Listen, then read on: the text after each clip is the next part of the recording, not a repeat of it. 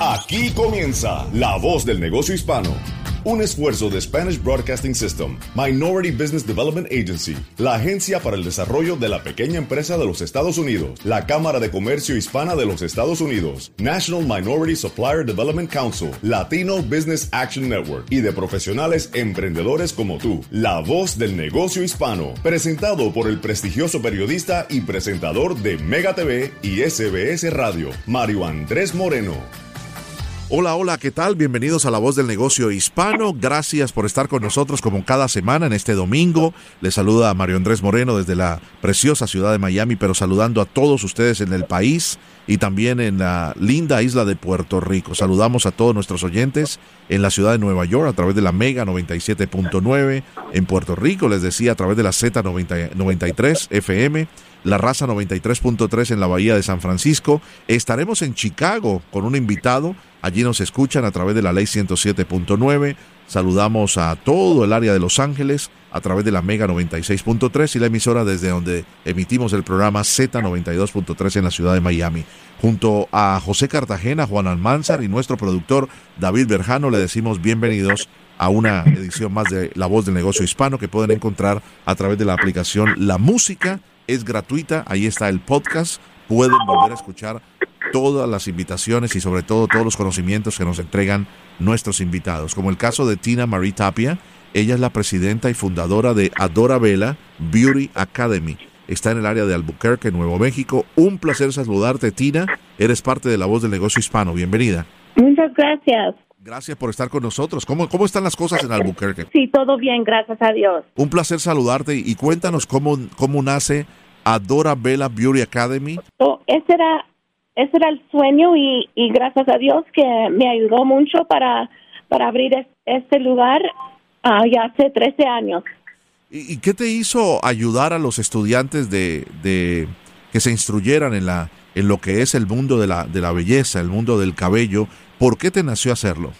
Bueno, era una instructora en otra escuela y en, en esa escuela vi las personas que venían nomás hablando español, pero no me dejaron hablar ni enseñar en español en esa escuela. Entonces es donde comenzó mi sueño para poder ayudar a estas, estas mujeres y también hombres que también tenían sueño para hacer otras cosas, nomás no nomás limpiar casas o, trabajar como en McDonald's o en cosas así, tenían un sueño de, tener su propio negocio.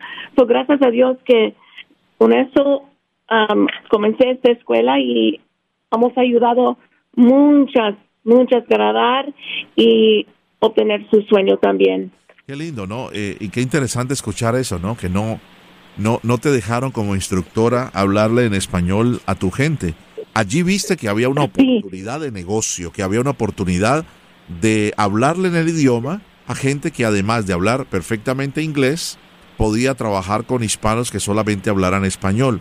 Eh, pero realmente empezaste eh, educándote cuando te retiraste de una aerolínea donde trabajabas, empezaste, empezaste fue el tema de las uñas. Qué interesante, ¿no? Y luego pasaste al cabello. Cuéntanos un poco.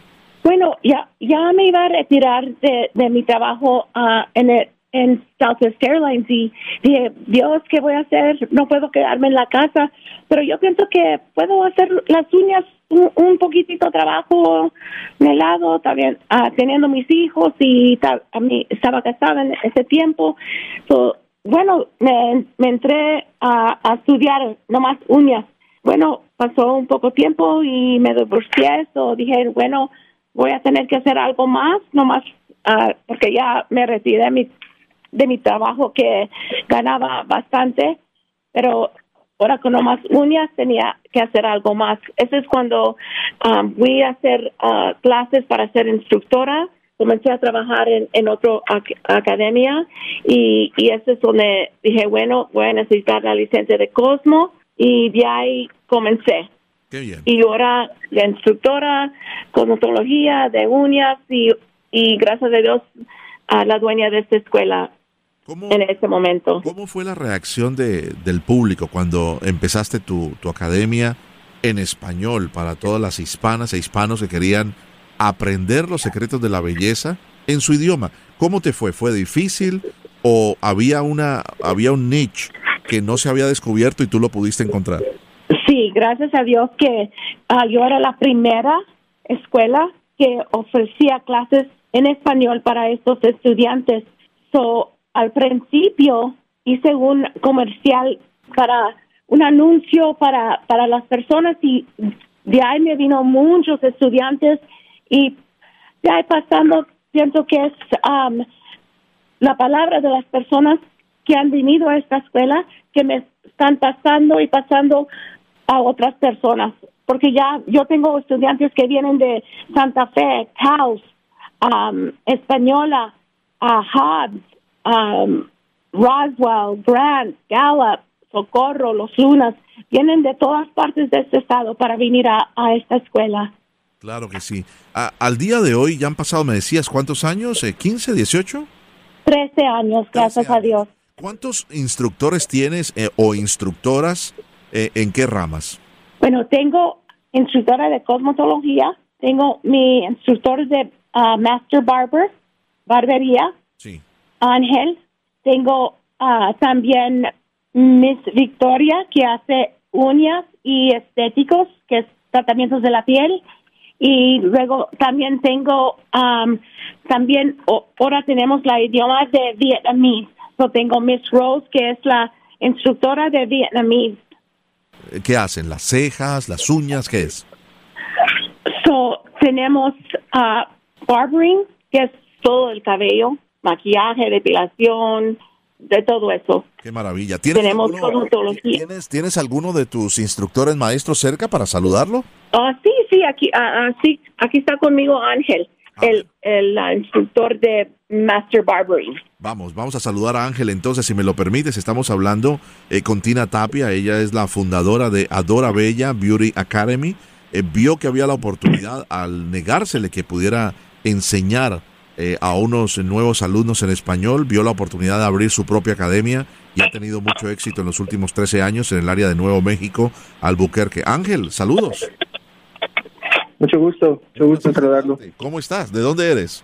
Muy bien, bueno, soy originario de México, pero crecí aquí en Estados Unidos y ahorita ah, radico aquí en Nuevo México, en Albuquerque. Pues felicito primero que todo a tus abuelos y a tus papis por eh, enseñarte un, español y amar también la cultura eh, hispana y, el idioma sobre todo, porque tu primer idioma es el inglés, pero dominas perfectamente, al igual que Tina, eh, el español. Eso es clave, ¿no? Es como tener una carrera gratuita, ¿verdad? Sí, claro, sabemos que los dos idiomas abren mucho más puertas y es lo que estamos tomando la oportunidad y la oportunidad que nos ofrecieron nuestros padres para enseñarnos los idiomas. Eh, qué interesante porque las barberías como tal, y cuando hablamos de barberías es de, hombres, se han hecho muy populares. ¿Qué, ¿Qué es el trabajo de un instructor maestro en barbería? Cuéntanos. Bueno, pues el trabajo de un instructor en barbería, lo básico es enseñarle los cortes de hombre y también lo que muchas personas no saben, que implica mucho de otras cosas, como aprender anatomía, aprender electricidad, aprender otras ramas pequeñas que, que implica la, el, la rama de barbería. No solamente es venir y cortar cabello. So, es un poco de todo para que también los estudiantes salgan de aquí uh, dotados en, en, varias cosas, no solamente en cortar pelo, como estaba diciendo la dueña Tina, que el sueño de nosotros es ofrecer y dar la oportunidad a, a, la gente hispana, y no solamente a la hispana, sino a todos los que quieran entrar por esas puertas para poder ellos crecer en su negocio, crecer en otras ramas y no solamente limitarse a un solo trabajo o a una sola carrera, sino tener esa oportunidad y esos sueños que tuvimos un día nosotros. ¿Y, has visto que ha llegado mucha gente a, querer ser barbero después de haber intentado en otro tipo de negocio o carrera? Sí, claro que sí. Muchas personas vienen de, de la industria de, los restaurantes, mucha gente viene de la industria de, de uh, tecnología, de computación, que, que ya se cansaron de, estar en un solo lugar y, les ofrece la barbería. Y lo más lindo de la barbería es que te ofrece ser social no, no estás enfrente de una sola computadora, no estás enfrente de un solo, de, una sola estación de trabajo, sino te ofrece conocer a más gente, conocer, tener la oportunidad de hablar con gente, conocer las vidas de la gente y, por qué no decirlo, también conocer los problemas y quizás ayudar a ciertas personas en áreas. Eso es lo bonito y, y sí hemos visto que la barbería este es lo una segunda carrera, un segundo aire para muchos de nuestros estudiantes. Qué bueno. Pues un placer conocerlos, eh, eh, Ángel y, y, a Tina. Si, si me colocas nuevamente a Tina en el teléfono para eh, despedirnos. Y sí. Tina, muchísimas gracias y, y, te felicitamos. ¿Cuál es, ¿Cuál es el mensaje que tú le das a todas, en el caso tuyo, mujeres, ¿no? Porque la mayoría de negocios hispanos que se abren en los Estados Unidos son abiertos por mujeres. Ocho de cada diez negocios hispanos en los Estados Unidos los abren mujeres. ¿Cuál sería tu mensaje final para todas aquellas que, que sueñan también un día tener su academia o tener su peluquería o en lugar de hacer uñas, hacer cejas, hacer depilación y no se animan, les da temor? quiero decirles que todo es posible. No, no escuchen las personas que dicen no, no, no, porque también cuando yo comencé muchas cosas estaban pasando, pero con, con Dios todo es posible y luchando sí se puede van a encontrar a alguien que puede ayudarles y les les apoyo mucho. Y estoy aquí si algo necesitan si necesitan ayuda aquí estamos. Perfecto. Es la dueña eh, la fundadora de Adora Vela Beauty Academy desde Albuquerque Nuevo México. Te enviamos un abrazo en la distancia y lo mejor para ti para para tus niñas y para todos tus colaboradores allí en el área de Albuquerque Nuevo México. Un abrazo eh Muchas gracias. Igualmente. Seguimos. Dios te bendiga. En buen día. A, ti también. Que Dios te bendiga. Seguimos en La Voz del Negocio Hispano. Estás escuchando La Voz del Negocio Hispano con Mario Andrés Moreno. Continuamos en La Voz del Negocio Hispano. Vamos a saludar ahora al señor Jesse Íñiguez. Él es el cofundador de Back of the Yards Coffee Company. Es una compañía eh, destacada, liderada por latinos en los Estados Unidos desde el año 2016. Jesse, un placer saludarte. ¿En qué ciudad de los Estados Unidos te encuentras? Ah, mucho gusto, Mario. Eh, estoy hablando desde de Chicago, Chicago, Illinois. Perfecto, Chicago, Illinois. Qué, bueno tenerte ¿eh? y, sobre todo conocer eh, emprendedores como tú que son parte de la voz del negocio hispano porque se han adentrado en un mundo que muchos dirían, ¿para qué voy a hacer algo que lo encuentro de todas las marcas, de todos los colores, de todos los sabores, pero es interesantísimo entender por qué decidiste entrar en el mundo del café y sobre todo, cómo te ha ido. Sí, gracias. No, definitivamente eh, yo me crié tomando café desde muy pequeño, mi familia tomaba café en la casa, uh, de, de, hecho mi mamá hasta ahorita todavía uh, toma café en las noches para dormir. Um, desde pequeño me di cuenta que el café era algo que tomamos en, nuestras, en nuestra familia, en nuestra comunidad, pero nunca había entrado a un café. Ah, la primera vez que entré a un café fue en el 99, cuando era mi primer año de la universidad, y me pregunté, pues, ¿por qué no tenemos algo así en nuestra comunidad? Y, y, ya más años después estuve trabajando en la industria y y vi que no había negocios uh, liderados por hispanos en, en, la industria de café.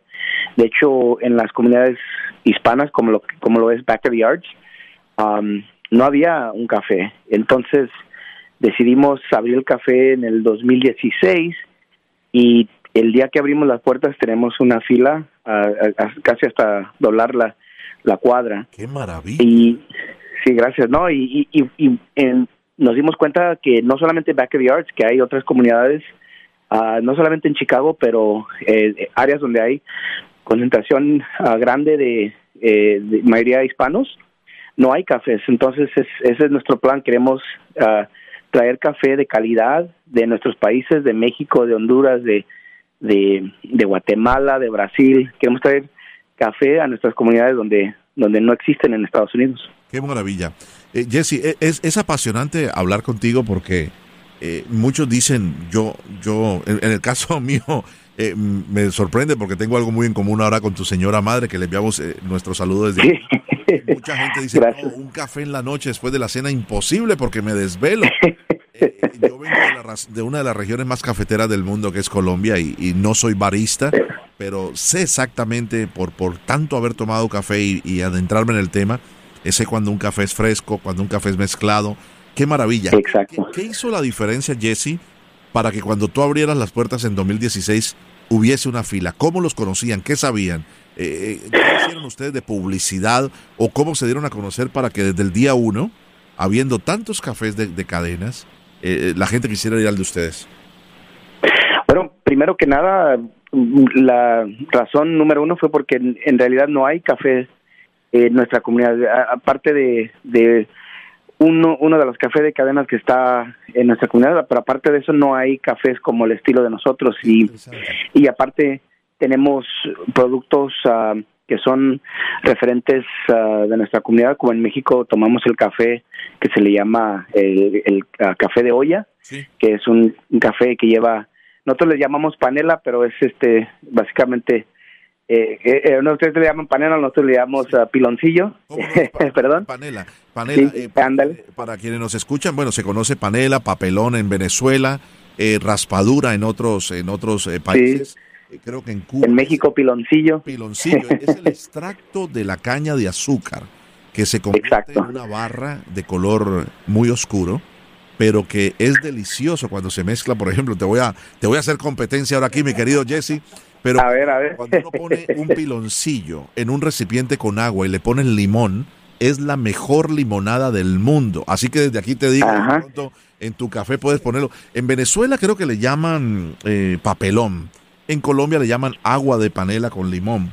Pero es. Sí, sí, sí, lo he probado. Lo has probado, ¿verdad? Lo has probado. El agua de panela. Claro, y el agua de panela. ¿Ustedes utilizan esta, este, eh, este producto también para endulzar el café? Sí, bueno, hacemos lo que es el café de olla, que normalmente se hace literalmente en una olla de barro grande, que lleva canela y otras especies mexicanas, pero nosotros la hicimos de una manera donde podemos servirlo con el café que vendemos, eh, eh, instantáneamente lo hacemos ahí, y, y, es algo que eh, nuestras abuelas hacen, nuestras mamás hacían en, en, en cuando en reuniones grandes, y entonces eso atrae a la gente porque no se ve ese producto auténtico y, eso es lo que traemos y aparte también este tenemos años viviendo en la comunidad ah, trabajando aquí entonces la, la, comunidad nos confía nos tiene fe y, y, uh, y nos quería apoyar. Y entonces por eso es que, que, pienso yo que nos fue bien, porque ya, ya, ya había ese, ese trust, ¿no? Esa confianza entre la comunidad y sabían que cuando si íbamos a hacer algo lo íbamos a hacer bien. ¿Cómo no? Eh, Jesse, estoy conversando con el señor eh, Jesse, eh, su apellido es Íñiguez, eh, él está en Chicago, es cofundador de Back of the Yards Coffee Company, han abierto su primer café en 2016 en la ciudad de Chicago. Muy interesante para los emprendedores y emprendedoras que nos están escuchando.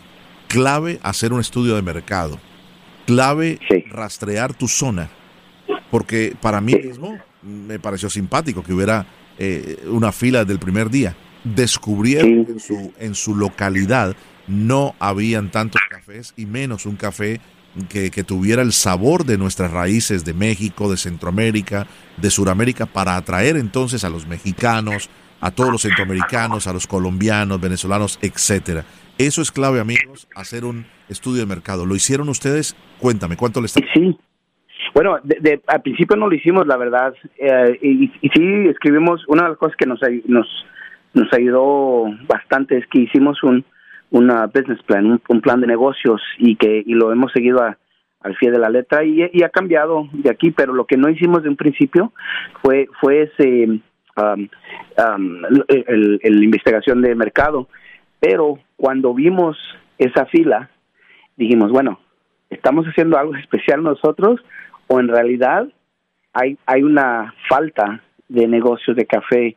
Pienso que, que son las dos cosas, ¿no? Porque a, una, a la misma vez estamos ofreciendo productos que no existen o no existían en el mercado, um, pero también uh, nos dimos cuenta, haciendo esos estudios, de que no solamente en Chicago, bueno, lo que hicimos fue, y si pusimos un mapa con todos los cafés en la ciudad de Chicago, y luego pues arriba de eso pusimos un mapa de población, donde hay, you know, eh, gringos, afroamericanos, este, latinoamericanos, en áreas donde hay um, una concentración grande de hispanos, no había cafés en Chicago. Entonces la curiosidad eh, nos, nos, nos siguió y, y vimos, vamos a ver los 10 las 10 ciudades ah, más grandes con más grande concentración de hispanos. Y lo mismo es como casi como si si si a propósitamente no no llegan a nuestros negocios. Pero lo que nos dimos cuenta fue de, no es que sea a propósitamente, simplemente son dos cosas. Una, ellos buscan ah, comunidades que tengan ah, ingresos altos ah, para, para decir, no, ellos van a poder comprar el café. La segunda, este, no, las personas que están haciendo estas decisiones no son hispanos, entonces no conocen nuestra comunidad, porque si se dieran cuenta que sin importar los ingresos, el café es algo muy importante en nuestra comunidad, no es un, no es una como un lujo, sino que es una necesidad y entonces eh, no importa los ingresos y eso es lo que nos dimos cuenta y, es por eso que queremos expandir porque estamos viendo que hay esa necesidad que nadie ahorita está llenando. Estoy conversando con el señor Jesse Iñiguez que esta no es la primera vez que emprende eh, una empresa. Cuando recién se graduó de la universidad, eh, te, graduaste en filosofía, ¿no? En psicología y estudios latinos latinoamericanos, quiero decir, ¿verdad? Sí, sí, exacto. ¿Cómo no? En, Chicago, ¿no? En la Universidad de Illinois. Sí, en la Universidad de Illinois de Chicago. Pero cuando te graduaste, montaste tu primera compañía y, y la verdad que uno entiende por qué las cosas llegan a ser grandes, sobre todo por, por el efecto de nombre, el efecto de, de, lo que es un logo. Me encanta el logo de Back of the Yards Coffee, pero la primera cosa que montaste fue No Manches Clothing. Y No Manches sí es una es una expresión muy pero muy mexicana, ¿no? Como que exacto. sí, básicamente lo que estábamos queriendo hacer en ese entonces es de queríamos una forma de expresarnos y y había playeras y cosas así ah, por el estilo, pero no en nuestra comunidad y, y, el humor y la cultura es algo que, que es importante para nosotros y, y este sí nos fue bastante bien Ah, fuimos de los primeros, ahora ya, ya hay bastantes en, en, la, en el mercado, pero, pero eh, fue, fue lo que nos, eh, así fue como aprendí a, abrir y a manejar un negocio y, y fue mi, mi primera mi primera vez en, en, este en este field. tres tres eh, consejos para quienes nos están escuchando en todo el país. Eh, Jesse, te están escuchando desde Nueva York a San Francisco, en Puerto Rico, allí en Chicago precisamente en la que tú escuchas siempre la, ley 107.9, te están escuchando ahora mismo, en Los Ángeles, en, la ciudad de Miami, desde donde estamos emitiendo el programa. Eh, tres consejos para, para quienes están escuchando y quieran montar un negocio. Ya han escuchado que has montado dos en el transcurso de 14 años. Ahora, ¿se necesita mucho dinero para montar un negocio? Primera pregunta. No, no necesariamente, pero sí recomiendo tener el, el lo necesario. Uh, muchos de los, eh, de los problemas que tenemos como negocios pequeños es que a veces empezamos los negocios sin tener el dinero adecuado. Por eso es importante hacer un plan de negocios para que en realidad pueda ver los números y cuánto va a necesitar para empezar. Mucha gente a veces se, se les olvida pagarse, entonces no ven el sueldo como algo que integran, que eso fue mi primer mi primer mistake, ¿no? Eh, cuando de no manches, que ahora con el café ajustamos. No manches, Jesse, pero ¿cómo vas a trabajar y no te vas a cobrar el sueldo, chico? Exacto. Segunda pregunta. Eh, ¿Por qué o cómo, mejor cómo, cómo se vence el temor de dar el paso adelante y lanzar su, su corporación y abrir un local? Bueno, recomiendo mucho, si, en lo que se pueda, nosotros tenemos un, ese problema que no conocíamos a muchos dueños de negocios como nosotros, pero es importante hablar con personas que ya han tenido esa experiencia, que están dispuestos a hablar. De hecho, cuando me preguntan a mí, yo siempre estoy dispuesto a eso porque sé lo, difícil que es. pero hacer preguntas y hacer su, su como, como dijo usted, el, la investigación de mercado para que sepan, no, no porque tengan un producto bueno, no sé qué quiere decir, o un servicio bueno, quiere decir que la comunidad lo va a aceptar, ¿no? Entonces eh, tenemos que ver si es algo que la comunidad necesita o la comunidad quiere.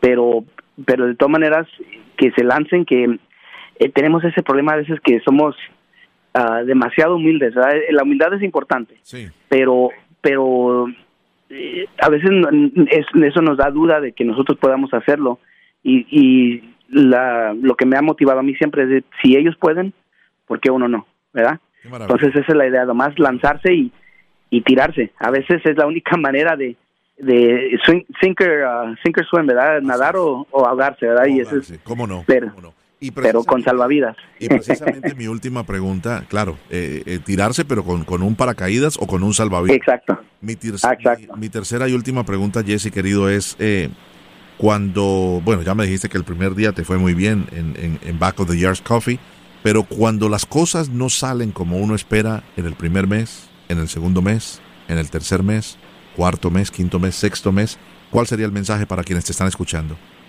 E-, es desesperante, desesperante, pero eh, tenerle fe al proceso.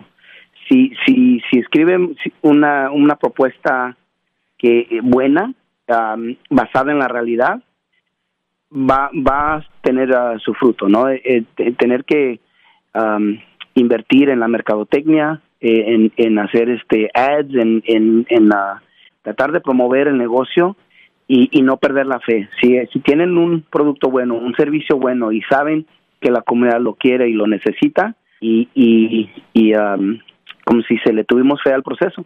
Sabemos que tenemos algo que la comunidad necesita, pero eh, pasamos por un tiempo difícil que todos pasaron y que ahora estamos eh, vivos y, y pateando y ahora estamos uh, por crecer. hay, hay que eh, tenerle fe al proceso. Pues yo, eh, como siempre digo, cuando hablo con mi señora madre o cuando hablo con alguien, me gustaría tomarme un cafecito contigo. De verdad te lo digo, a ti me encantaría un día tener la oportunidad de tenerte al frente y tomarme un café en Back of the Yards para conversar y conocer más de este emprendedor. Tu café se consigue ya en, en diferentes lugares, ¿verdad? Ustedes no solamente tienen el café, sino que también venden café en polvo o en grano. En polvo y en grano y también de hecho vendemos en lata, hacemos el café frío el cold brew que se le, se, le conoce y hacemos el café de olla en cold brew y también hacemos el que uno que le llamamos el choco que es este chocolate con café frío y lo vendemos en lata. Ahorita actualmente se pueden conseguir en eh, por internet en backyardscoffee.com uh, pero también se puede conseguir hay, hay, tiendas y supermercados en el área de Chicago y otros restaurantes y cafés que también este venden nuestro café y por lo pronto pueden conseguir por, por internet en Backyard Coffee. Tremendo. A que te digo que pronto, eh, y por favor nos llama si sucede, ¿no? Te van a sí, claro, definitivamente. Te van a mirar la compañía y te la van a querer comprar. No sé por qué. un abrazo, mi querido Jesse. Nos cuentas cuando, cuando esto suceda o si no, que sigas creciendo y un día nos encantaría ver en cada eh, rincón de los Estados Unidos Back of the Yards Coffee Company. Un abrazo y gracias, gracias. por estar con nosotros y ser parte de la voz del negocio hispano. Gracias, un abrazo y, aquí te esperamos en Chicago también. Un abrazo a Chicago y un abrazo a todos eh, los oyentes de la ley 107.9 que amablemente nos escuchan todos los fines de semana en esta poderosa emisora en Chicago. Así terminamos, se nos va el tiempo, conversamos delicioso con nuestros dos invitados en el día de hoy, con Tina y con el señor Jesse. Les invitamos a que ustedes sean parte de la voz del negocio hispano a través de la aplicación La Música. Descárguela, es gratuita. Pueden escuchar el contenido completo de todos los podcasts de nuestro programa o también nos pueden enviar un correo electrónico, comunicarse con nosotros o cualquiera de nuestros invitados del show a través de la voz del negocio hispano.com o enviándonos un correo electrónico a nuestra a nuestro email la sbscorporate.com. Que tengan un feliz resto de domingo. Hasta la próxima.